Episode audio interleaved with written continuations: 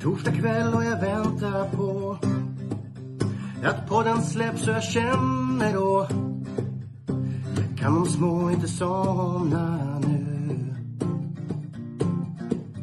När det senare plingar till är det enda jag faktiskt vill. Att få min egen tid tillsammans med Gustav, Marco, Tobbe och Trav Plugga V75 och bara koppla av. Sju rätt, en travpott är vägen till vinst. Sen siktar vi mot drömmen och lördag igen. Tja-la-la. Sju rätt, en travpott för dig Tja-la-la. Vi siktar mot lördag igen. Tja-la-la. Sju rätt, en travpott för dig Vi siktar mot lördag.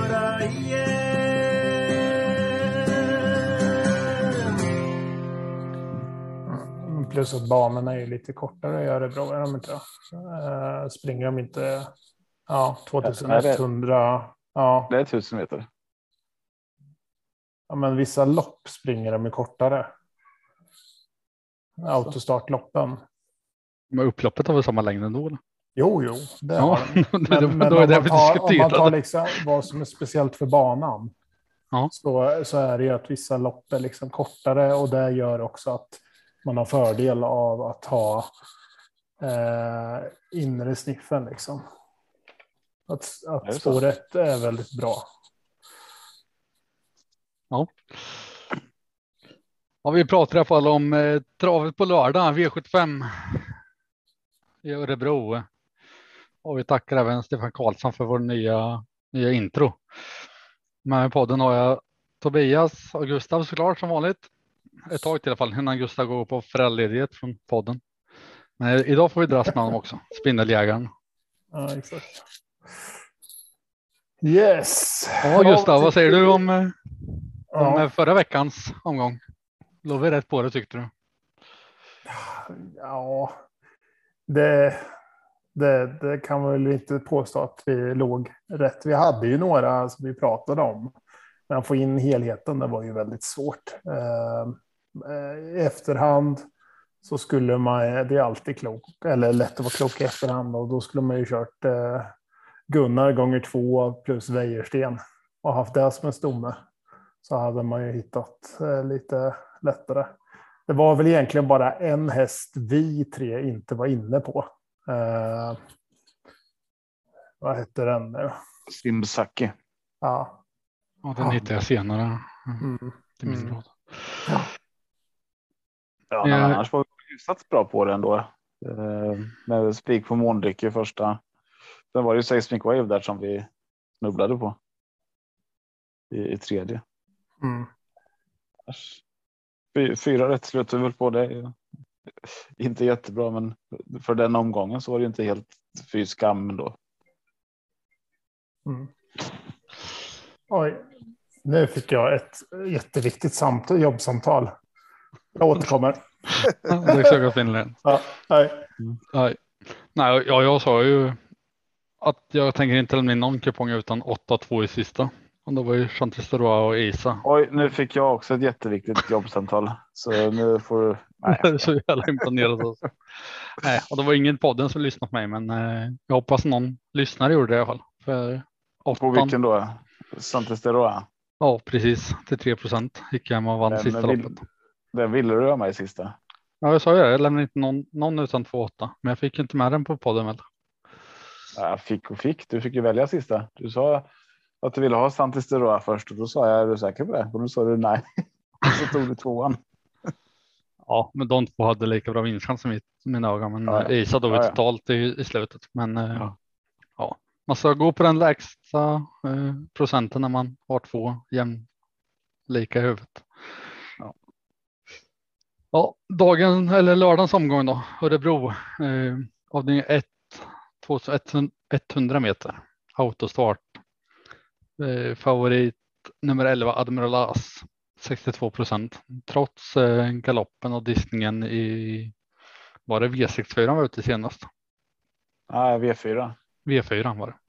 Det var ju förra lördagen där när de plockade bort honom. För att det, det, var liksom säkert att han skulle vinna i princip. Det skulle bli en tråkig V75 någon gång så tog man bort honom från, från V75 och så gick han och galopperade istället. Mm.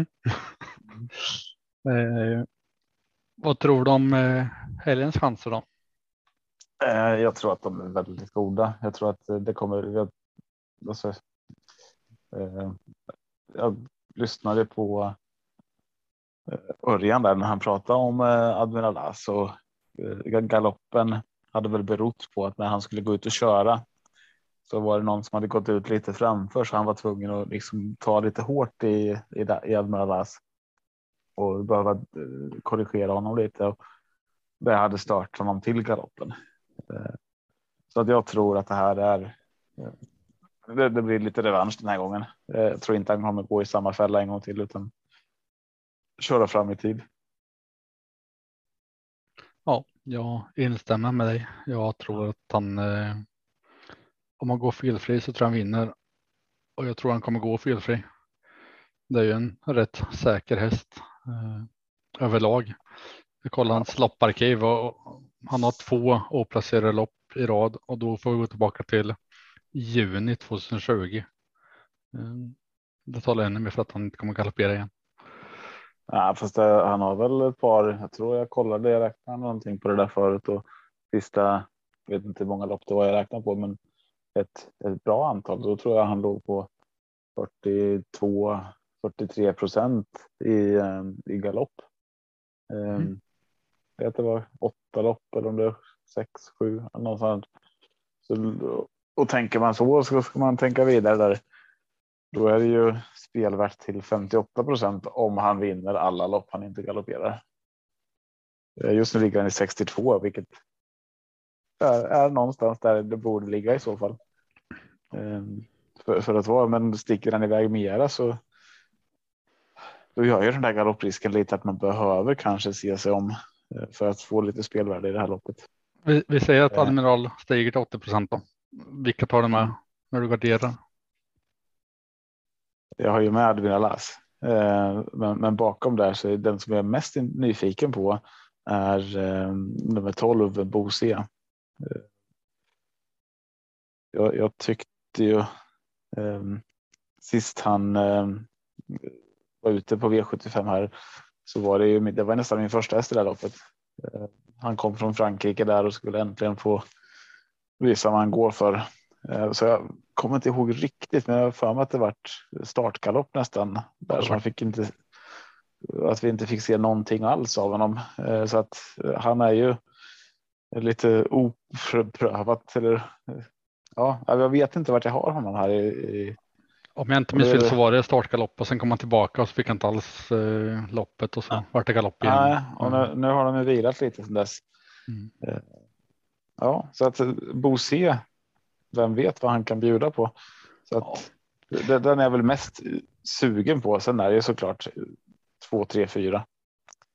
Eh, tio. Ja. Vad säger du då? Ja, men jag, jag håller med dig. Jag tycker Bose eh, är underspelad fast Admiral As har jättebra vinstchans så, så Bo Ceesay var mer spelad än procent. Så hypat som han var senast och så en helt bortglömd nu. Det är jättekul. Men mm. Fyra Sios chasar jag väl lite till 7 procent. Däremot i Moddy och Beartime tycker jag har, har väl chans om Admiral As inte går eh, fullt ut. Så vid gardering 2, 3, 11-12 säger de. För den som vill gardera på lite första. Mm. Men jag tror ändå 62 procent för Admiral As är rätt köpbart. Mm. Hade han stått i avdelning 7 så hade den varit mycket högre. Mm. Ja, men galopperar skulle vi leka med tanken att Admiral As galopperar tidigt här eh, och inte kommer fram och utmanar om spets så är det ju alltså då måste man ju lyfta fram typ Dark Roadster som har en bra chans att sitta i tät. Eh, Chapuis. Jättekul där också. Men eh, nej, varning för Dark Roadster om Admiral Ask galopperar här. Ja, ni vet vart ni hörde det först. Sjöväder centralpodd från Tobias. Avdelning två. Alla andra Avdelning två. Eh, 2140 voltstart. Ett eh, jämspelat lopp med favorit här är nummer sju Prosecco. Eh, med Adrian Collini. Collini. Col, Colgini. Colgini. ja, det nya uttalet. Vad tycker du Tobbe? Är det rätt favorit? Nej, jag tycker att jag har en annan häst här som är min första häst. Mm. Som eh, tyvärr har stigit lite nu. Jag pratade om den här i början på veckan. Jag vet inte om det var med dig eller om det var med någon det, annan var, här. det var med mig. Vi har samma först. Ja. häst. Ja. Nej, så vi har lyft. Ja, tänk om jag har en annan nu då. Men Majestic Up är det den. Är det den du menar? Eller? Yes. Eh, har ju varit ute på V75 och gått riktigt bra. Jag tycker att stå på tur eh, för en eh, för en vinst. Har haft lite pissiga vägen rent ut sagt. Eh, mycket bakspår, spår 8 senast. Så att nej, den nu har den spår 3. Mats Djuse eh, kör så att Majestic Up tror jag väldigt, väldigt mycket på här. Eh, Förhoppningsvis jag hade, jag hade någon slags förhoppning att den skulle stanna under 15, men den är redan uppe i 14 procent så förmodligen kommer ju den stiga till på lördag upp mot 20 någonstans där. Men eh, ja, under 20 så eh, då är det ju en spelvärd spik nästan. Jag tänkte precis säga att tar man inte och, chansspikar den här, då får man nog sträcka på det bra. Alltså Ja, vad har du där bakom då? Prosecco hå- håller jag där bakom faktiskt rätt nära, men eh, Majestic Up på som första häst. Sen tycker jag Prof, Profit Niff. jag skulle bara välja hästar med lätt uttal den här veckan, men det gick sådär. Profinitiv nummer 11 till 1 procent rycker skorna. Eh, Ja, det, det är den jag har eh, också faktiskt. Mm. Isro Sisu och Profinitif har jag tillsammans med Prosecco då, bakom Majestic Up. Kul. Rörande överens. Ja, det blir ett billigt poddsystem när Gustav är borta på jobbsamtal. Det ska väl sägas att eh, det har varit väldigt, väldigt bra snack eh, från eh, de som är runt Fighter Simone här också i början på veckan. Jag har ingen riktig känsla för den, men de, det låter uppåt. Så att, det, där får man väl passa lite in, in emot eh, lördag, in emot start där. Den är Mm. väl mycket spelad visserligen nu också 20% lite överspelad kan jag tycka, men ja, den, den är värd att passa och lyssna på. Det ligger säkert någonting i det de säger. Vi hoppar till avdelning 3. eh, 2100 meter autostart. Eh, Favorit här är nummer två Melby Free. Och här har jag en Spelvärldsspik nummer tre Clickbait då jag tror att den eh, får spets och ska slås därifrån. Och till 24 procent kan den vara rolig. Men det, eh, det finns ju roliga hästar jag gillar bakom som gör det svårt för mig att spika, även fast jag kanske kommer göra. det. Men eh, Wild Love som börjar hitta sin eh, vinterform till 10 procent tycker jag är underspelad. Får Fantone Am 1 procent nummer sju. Eh, ja, riktigt eh, skrällhäst. Vad lyfter du fram i det här loppet Tobbe? Alltså såg du Pinto Bob sist eller? Jag lämnar den till dig. Tänk. jag Ja. visste du skulle ta upp den. Ja, alltså Pinto Bob. Jag kommer ihåg det var kan det varit ett år sedan nästan som. Eh, jag tror du fick sju rätt då eh, när Pinto Bob nästan var så här ny på V75 lite halvt okänd och jag sa missa inte Pinto Bob nu och den var spelad till en eller två procent. Och så gick den och vann i sista. Jag tror du spelade det här systemet. Var det åt din mamma? Ja, det stämmer. Ja. Eh, och eh, Pinto Bob, det vart väl inte någon megautdelning, men Pinto Bob drog ju ändå upp den en hel del och sen, sen dess eh, så har ju han bara växt mer och mer och mer. Eh, och sist tyckte jag han var ja, helt fantastisk, men kom aldrig loss. Han, när han väl kom loss så ja, då var det ju galopp tyvärr, men ja, jag tyckte han såg riktigt, riktigt sugen och rejäl ut. Så att Pinto Bob är min första häst här. Vad kul. Eh, även fast det finns Melby Free och Clickbait och Million Dollar Rhyme och White Love, Antonio Trott, eh, Vikens High Yield är med. Alltså det är jätte, jättemånga starka hästarna här. Eh, men ja, Pinto Bob skulle jag kunna gå på nästan helt ut så där. Eh. Och jag måste höja Robert Berg. Jag tycker det är kul när han kör lite underdog hästar, vad ska man säga. Eh, när han har allt att vinna liksom. Han mm. vågar trycka på och göra allt för att vinna, även fast han kanske har en säker plats, platsplacering. Så mm. vill han ändå sätta nosen först. Och det, det ska han cred för. Men jag tror att din spel eller din spik där som du nämner clickbait tror jag kommer sitta i tät. Eh, och. Sen kommer Pinto Bobo spurta ner honom. ja. ja, nej, men alltså Pinto Bobo kommer inte vara instängd i alla fall tror jag. Nej, eh. Pinto Bob kommer jag ta med om jag garderar. Eh, en rolig gammal häst är ju Valokaja Hinde som jag vill varna lite för. Han har inte gått jättebra i år, men på en på, på rätt dag så kan ju den det eh, var lite rolig, men den kommer väl hamna tufft till nu och få den ett svårt har, Den har ju ändå två andra platser på 16 starter i år. Ja, precis. Det kan, det kan smälla till. Ja, och det är det som är roligt med hästar. Det, det smäller ibland och då är det kul ja. att ha med den. Men jag, jag, tror jag, jag hoppar den här gången. Men eh, kul för dig om du får med den. Ja, nej, alltså jag kan gå eh, singelsträcka det här loppet nästan. Inte ja. Ja, inte med, med ettan tänkte jag. Vad, vad kan jag hindra? Nej, nej, nej. nej, alltså visst, Melby Free är ju jättebra också. Ja. Uh, Million Dollar Rhyme. Antonio Trott har som Ja, Antonio ändå... Trott. Uh, men bakspår nu igen så, sådär. Uh, mm. Jag tror de är för bra där framme.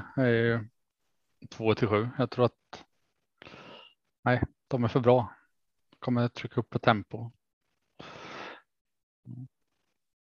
Ja, vi får se om jag går rakt ut på clickbait eller inte med Pinto Bob, Wild Love, Forfotonam. Mm. Vi hoppar till avdelning 4. 2140 voltstart. Favorit här är nummer 7 Platinum Tile. Ja, Tobbe, vill du börja? Går du rakt ut på den här? Alltså det här är ju ett sånt klassiskt eh, helgarderingslopp. Exakt. Eh, både ungdomslopp och diamantsto eh, och voltstart. Kan inte bli mer osäkert åt, alla håll. Men det, det, man kan göra i ett sånt här lopp är att gå på Mats och Magnus och vem är det mer då? Kevin Oskarsson, Viktor Rosleff ja, det är ett par stycken här som har lite fler lopp under västen än övriga. Gustav Johansson på Nina Ginto är lite intressant tycker jag från spår 15. Eh, inte bästa spåret, men en riktigt, riktigt vass, eh, vass häst därifrån. Men 7 eh, och 11. Mats och Magnus. Det, någon av bröderna tror jag vinner det här, men jag skulle kunna helgardera också. Ja, jag tänker, jag tänker lyfta några missa inte hästar. Jag, jag säger som dig, det här är ett nästan helgarderingslopp. Missa inte Love Like You Do nummer två, Marcus Niklasson. Eh, missa inte nummer 13, North Dakota. Missa inte nummer 10, 8 Hour och missa inte nummer 5, 9 Points Candy. Så har jag nämnt några, några skrällar som jag tror kan eh, sätta nosen först med rätt lopp. Sen eh, är ju Platinum Thailand jättebra häst. Bonbini som är andra hästen i loppet också en bra häst. Men eh, ja, nu har du fått några skrällar så får du välja hur mycket pengar ni har kvar att sträcka. Ja. Vi hoppar vidare till avdelning 5 som är 2100 meter autostart. Och här var det ett jämspelt lopp favorit just nu när vi spelar in är nummer 11 Svesak Palema med Björn Goop 30 procent. Och spår 11. Svesak Palema. Ja, jag kommer gardera. Jag tänker att den har en, en hyfsad chans att vinna. Men jag missar inte nummer två Tonic. Eh, nummer fyra Darabibo ska också med. Och så nämner jag en till och nämner jag Make More Cider till 3% som jag ser som en rolig skräll eh, vinner loppet. Vilken häst missar jag Tobbe? Uh, Welk. Mm. Welk vinner ju väldigt sällan nu för tiden. Tänkte jag säga, men den, har vunnit ett par lopp i år, tre av tolv. Det är inte helt fy skam ändå. Eh, men, men det är en, en häst man måste ha med såklart. Och ehm, eh, Georgia Am. Ja, Georgia Am missar ju såklart. Mm. Eh, Sante Griff, precis. Den var ju eh, het förra veckan, men eh, hade lite problem med balansen och fick gå ut och eh, in, inte byta skor, men de satte på sådana eh, boots på honom för att, för att rätta till det där och det blev ju inte. eh, Han, han, han blev lite för het så att när väl upploppet kom så var väl krafterna slut och det rullade över i galopp istället. Eh, Nu, nu ändrar de i balans här. Nu kör de skor fram istället. De backar väl lite tyngd. Ja, men lägger på lite tyngd där så att. ba- bara för att han galopperade och vart eh, diskad i förarloppet så ska man inte glömma bort att han faktiskt ledde på upploppet och var på väg att vinna det loppet. Han hade nog vunnit med den här balansen senast tror jag. Ja, alltså om man inte hade fått göra slut på krafterna innan loppet började, Mm. eh, vilket jag tyckte det såg ut lite som. Men eh, min första häst här är ändå Svesak Palema. Det här var ett lopp där jag tänkte att jag skulle kunna ta ställning för en häst också. Eh, Men eh, Svesak Palema, Darabibo, det är helt rätt. De två första hästarna där. Darabibo med amerikansk vagn nu också. Eh, Svesak Palema är mitt, dr- inte drag är det inte, men det, det är min häst där. Ehm, och som sagt, eh, Welk eh, släpper jag inte där till 4% Men även här finns det ett par som lunar ner dock. Eh, 0 Jag tänkte säga att jag, jag har lite känsla att det här är skrälloppet i avdelningen. Eh, Om det kommer bli en eh, riktigt låg procentare så är det här det smäller. Eh, är min känsla.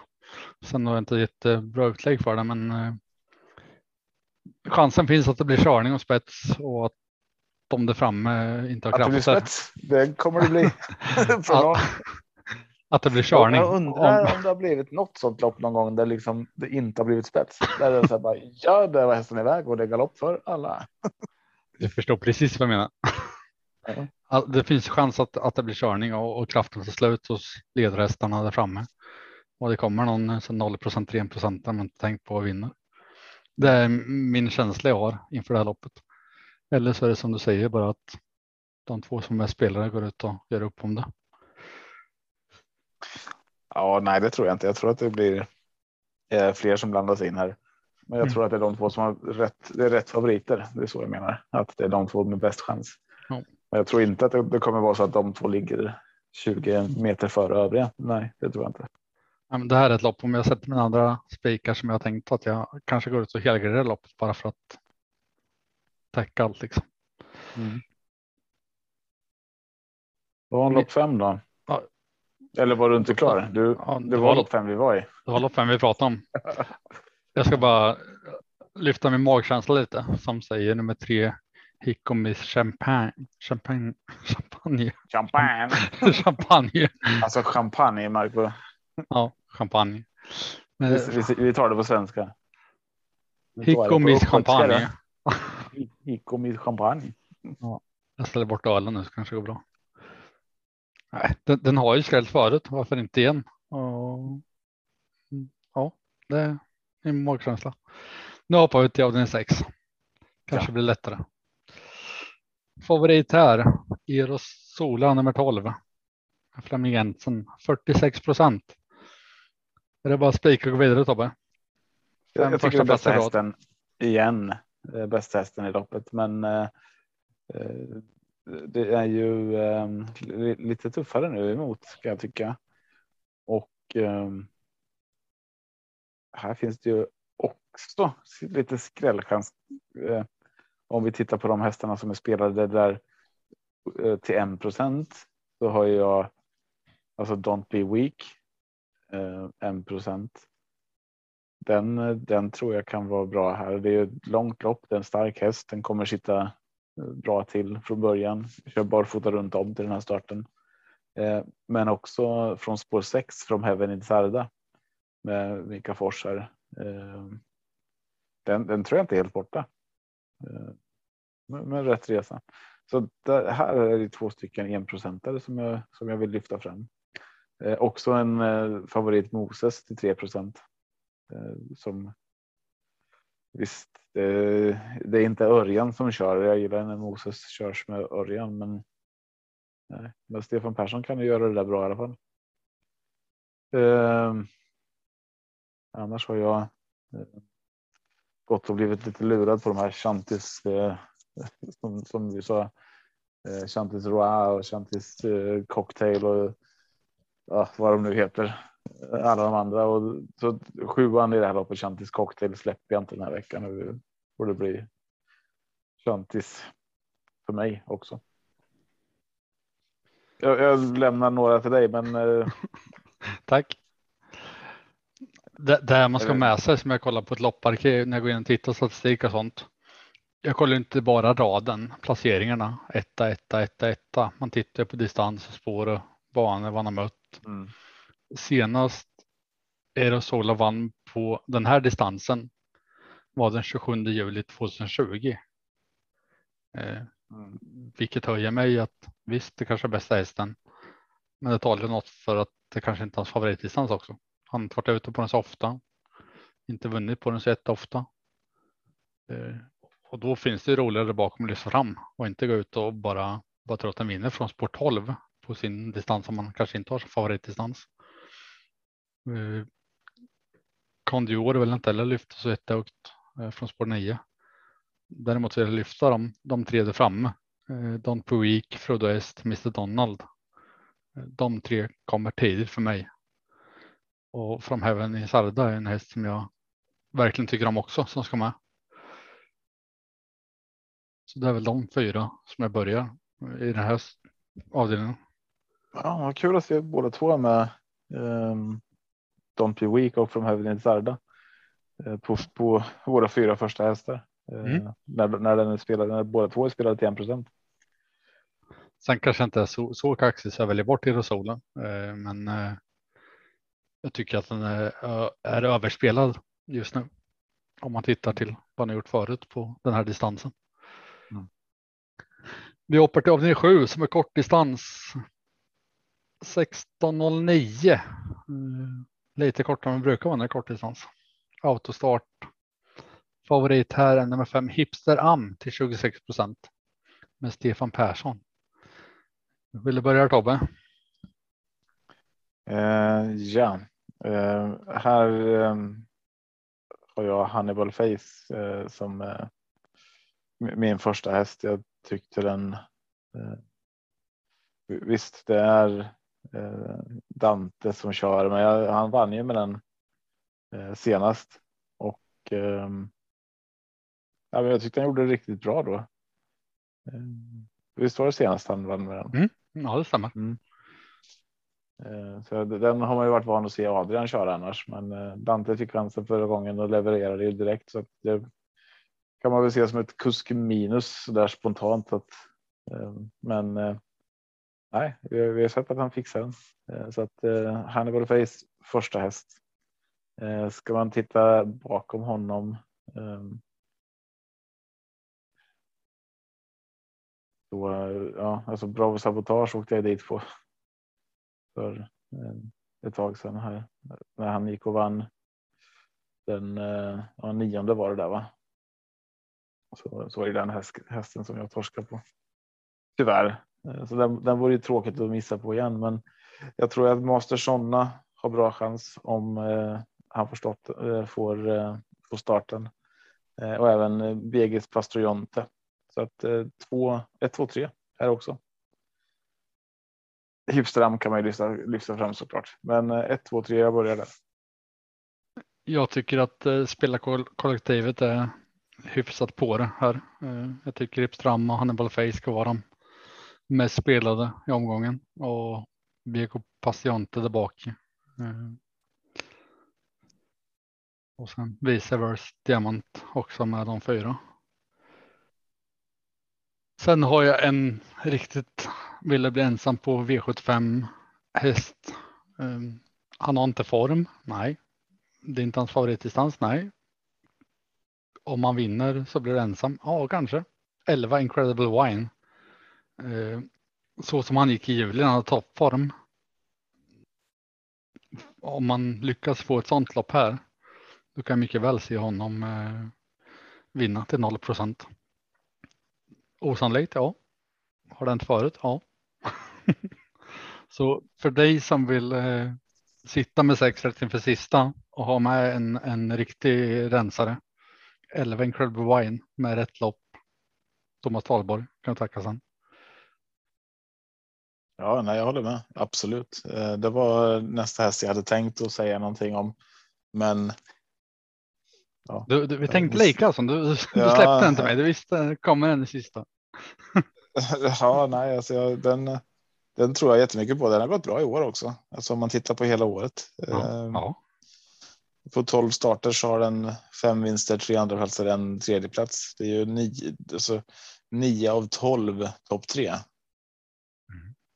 Det är riktigt, riktigt vasst. Nu är det visserligen kort distans. Det är från bakspår. Det är inte superhett. Nej, och det är därför Men, spelat 0 procent också. Ja, ja, men det, jag håller med. Det här är absolut en häst som man kan eh, eller som man bör ta med eh, om man har råd.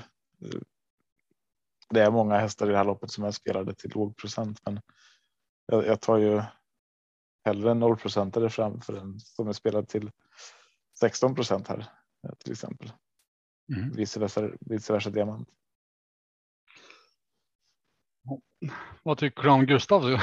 Ska vi ringa honom inför poddsystemet eller ska vi bara köra på? Det var ett det var viktigt ett jobbsamtal. Viktigt jobbsamtal. Ja, vi, vi får säga det att Gustav driver eget och att eh, jobbet gick tydligen före podden. Det trodde jag inte, men det var vi varse om. Ja, alltså både barn och jobb före podden. och spindlar. ja, herregud. Och familjen. Och V64. Ja, podden har långt ner hans lista. Ja, fy fan. Ja, men det är skönt att den ligger högre upp på Stefans lista till exempel här och som, som ger oss en, en jingel och de ska lovat att släppa fullängdaren här eh, vartefter också. Så den kommer vi bjuda på i podden vad det leder. Jag gjorde en liten teaser i, i på My Way Åby där vi lägger eh, butiksandelar och har våra andelar uppe. Och fick eh, mycket bra respons. Man tyckte det var en riktigt härlig låt. Eh, och, och den fastnade för dem. Så de, mm. de längtar efter den fulländade låten. Mm. Kör vi den på repeat ner sen. Jajamän.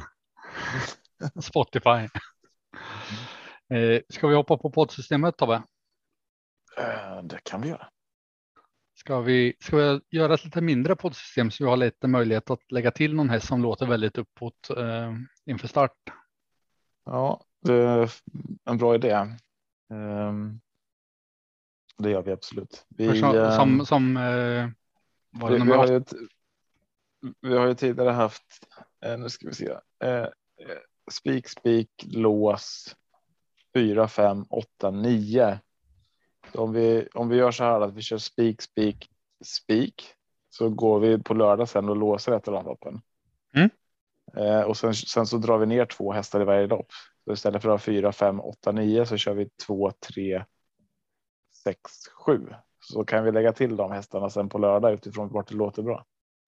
Ja, för vi slutar aldrig analysera ett lördag. Vi jobbar ju på fram till start liksom. Så det kan ju vara någonting som dyker upp som man vill ha med. Men eh, ska vi se om vi. Ehm, vi, vi började bra med poddsystemet. Vi, vi hade lite flyt i början, hade lite sju rätt och så där. Nu, nu, har vi bytt upplägg och det har inte, vi har inte levererat riktigt. Så jag tänker vi får byta upplägg igen. Så vad sägs om att vi kommer överens om de här tre initiala spikarna till att börja med? Mm. Då tycker jag eller ska, ska jag börja säga vad jag tycker? Eller vill du börja? Ja, men det kan du göra. Har du några? Har du tre förslag rakt upp och ner? Nej, men jag, jag tycker att vi båda två var väldigt upp på att få Majestic Up i avdelning två. Eh, mm. och som procenten ligger just nu så är den en rolig och trolig spik för mig. Mm. Jag, jag, skulle kunna gå rakt ut på Amiral också.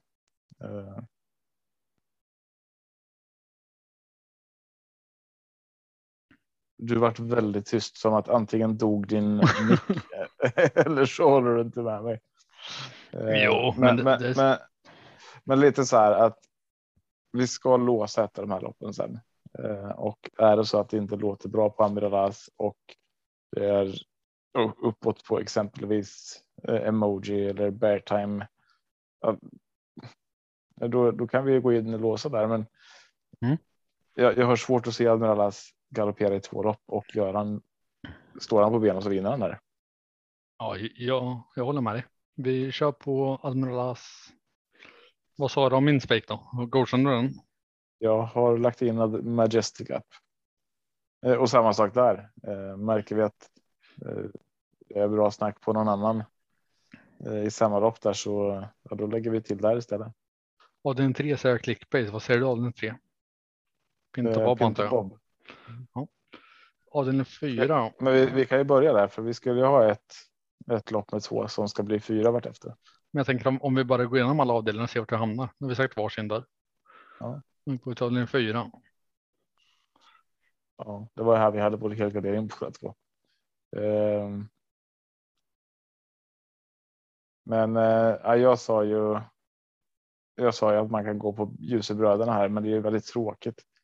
De är ju mest Fast det blir inte så tråkigt för jag, jag tänker inte nämna den utan Love Me Like You Do. Så jag tänker säga den tvåan.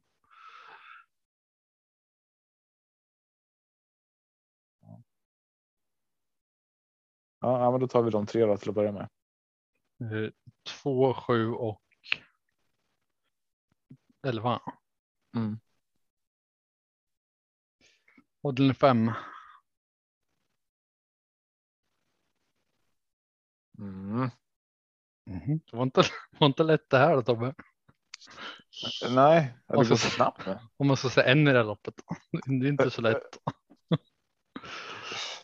Nej, och man vill ju inte vara den som tar alla favoriter, men Svesak Palema är min första Ja. häst. Var, jag tänkte säga den också. Skitroligt att säga den. Jag vill inte ha den som spik, men det är ju min första häst. Mm. Eh, Ja, men så vi kan väl kryssa Svesak och Darabibo där och eh, så fyller vi på lite där bakom. Mm. Ehm, jag pratar, jag vill gärna med Welk. Kan vi inte, kan vi inte köra våra spikar i första två? För jag har ingen mer spik att lägga till. Jag skulle kunna spika Hannibal Face i sista. Eh, vad sa du, lopp sex nu? Eh, Ingenting. Ehm, det var ju där du sa att eh, det blir ing, ingen tar spets va? Så att då, då kör vi noll hästar. nej, jag sa att det blir körning om spets. Nej, jag vet inte. Jag vet inte ens om det var det här loppet, men eh, jag, jag hoppar över lopp sex. Okej. Och i lopp sju kunde spika Hannibal Face. Ja, det, det är en rolig spik. Eh, Jag, jag tänker den kan få ligga så länge. Eh, Vi ska ju eh, plocka in någonting någonstans. Så att, Men vad minns du var förra veckan på systemet när jag nämnde åttan i avdelning sju? Så det, nej, okej, nej. nu, är det inte elvan. ska vi ta med åttan? Bra sabotage. Nej, elvan sa jag, Incredible Wine. Ja, ja, men den, Nej. den kan jag vara med på sen. Men vi låter henne bara face ligga så länge då så kan vi göra upp det sen. Eh, Jag tycker att den är eh, vettig procent på henne bara face faktiskt. Eh, Ja, och jag tänker Incredible Wine kan jag tänka mig att ta med, men jag vill se värmningen eh, Ja. och jag, jag vill gärna höra lite snack kanske från Thomas Dahlborg där och se vad han säger om sina chanser och om hästen och hur den är. Det är ändå visst, de sätter på en amerikansk vagn och så där så att det är väl men skor runt om. Det inte. Och det är kanske inte en häst som man ska dubbla systemet på. Det är kanske en häst som man garderar med tre, fyra hästar, fem, sex. Ja, Eh, lopp sex är vi på då. eh, Väljer du en häst?La? Ja, jag försöker välja en häst. Det är jättesvårt. Eh, men ska- vi inte göra så här att eh, ettan och sexan var vi överens om båda två? Mm. Eller hur? Så de måste ju med då. Det vore ju skitdumt om vi körde utan dem. Erosola var du sugen på med alla ettor i raden eller? Jag tycker väl att det är dumt att inte ta med den vi har fyra, fem hästar med. Att släppa den. Eh, Men jag, jag Ja. tycker att det finns roliga hästar än Jerusalem att ta med. ja, Moses. Du Eh. Mr Donald? Inte mis- ja, jag, ska, jag ska inte vara negativ nu för han kanske går och vinner. Eh, Jag tror inte på Mr Donald på lördag, men eh, visst, vi tar med Mr Donald. Frodo S sa du. Nej, jag, jag sa att det finns roligare så att de är en Erosola. Jag sa inte att de skulle med. Och så säger jag Kondior. Ska jag välja en så väljer Då, jag. då, vad sa du? Jag sa att jag sa inte att de skulle med. Jag sa att det finns roligare hästar att de är en, en Erosola. Ska, ska jag välja Ja. en till jag sätter med en Don't Be Weak så väljer jag Frodo S till exempel. Mm, ja, men den har du fått med nu. För nu tog jag sju hästar där och det, det ska bli nio hästar till på lördag. Så där ska vi lägga till två sen utifrån snacket då. Vilka tar de här? Ett, två. Eh, där har vi ett, två, tre, sex, nio, tio, tolv.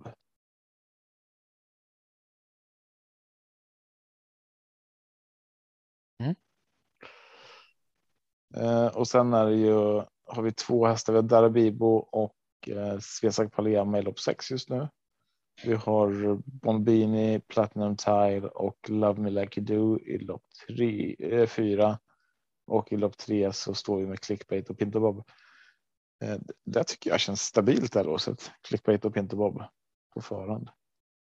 Men, men eh, ett av de här loppen då ska vi ha sex hästar i. Men kan, vi kan vi inte lämna av din tre som den är? Det kan vi göra. Och så kan vi ta sex hästar i lopp fyra eller lopp fem. Ska vi ta sex hästar i lopp fyra då? Där vi redan har tagit tre. Lägger till tre till där och så kan vi ta en häst till i lopp fem innan vi stänger poddsystemet för idag.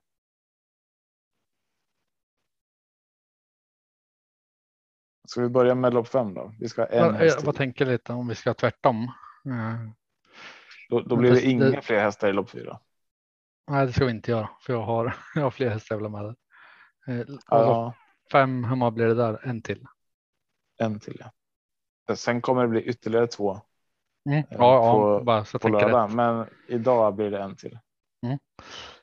Avdelning fyra tar vi. Ja, jag tänker om vi börjar med avdelning fem då, tar den där sista hästarna. Vi kan komma överens om vem det är. Och kolla igenom listorna. Procentmässigt säger jag två. Eh, eller sex. Eller tio, så är det. Två eller... ja, precis. Två, sex eller tio. Har du en tärning? Ska vi slå? Ja, men gör det. Du kan slå. Ehm, ja, nej, men alltså jag, absolut. Jag, jag går med på. eh, jag tror ju mest på Georgia Am, Am av dem som vi inte har med visserligen. Ja, och samtidigt när han backar i balansen det är också spelvärde till 16 procent tycker jag. Mm.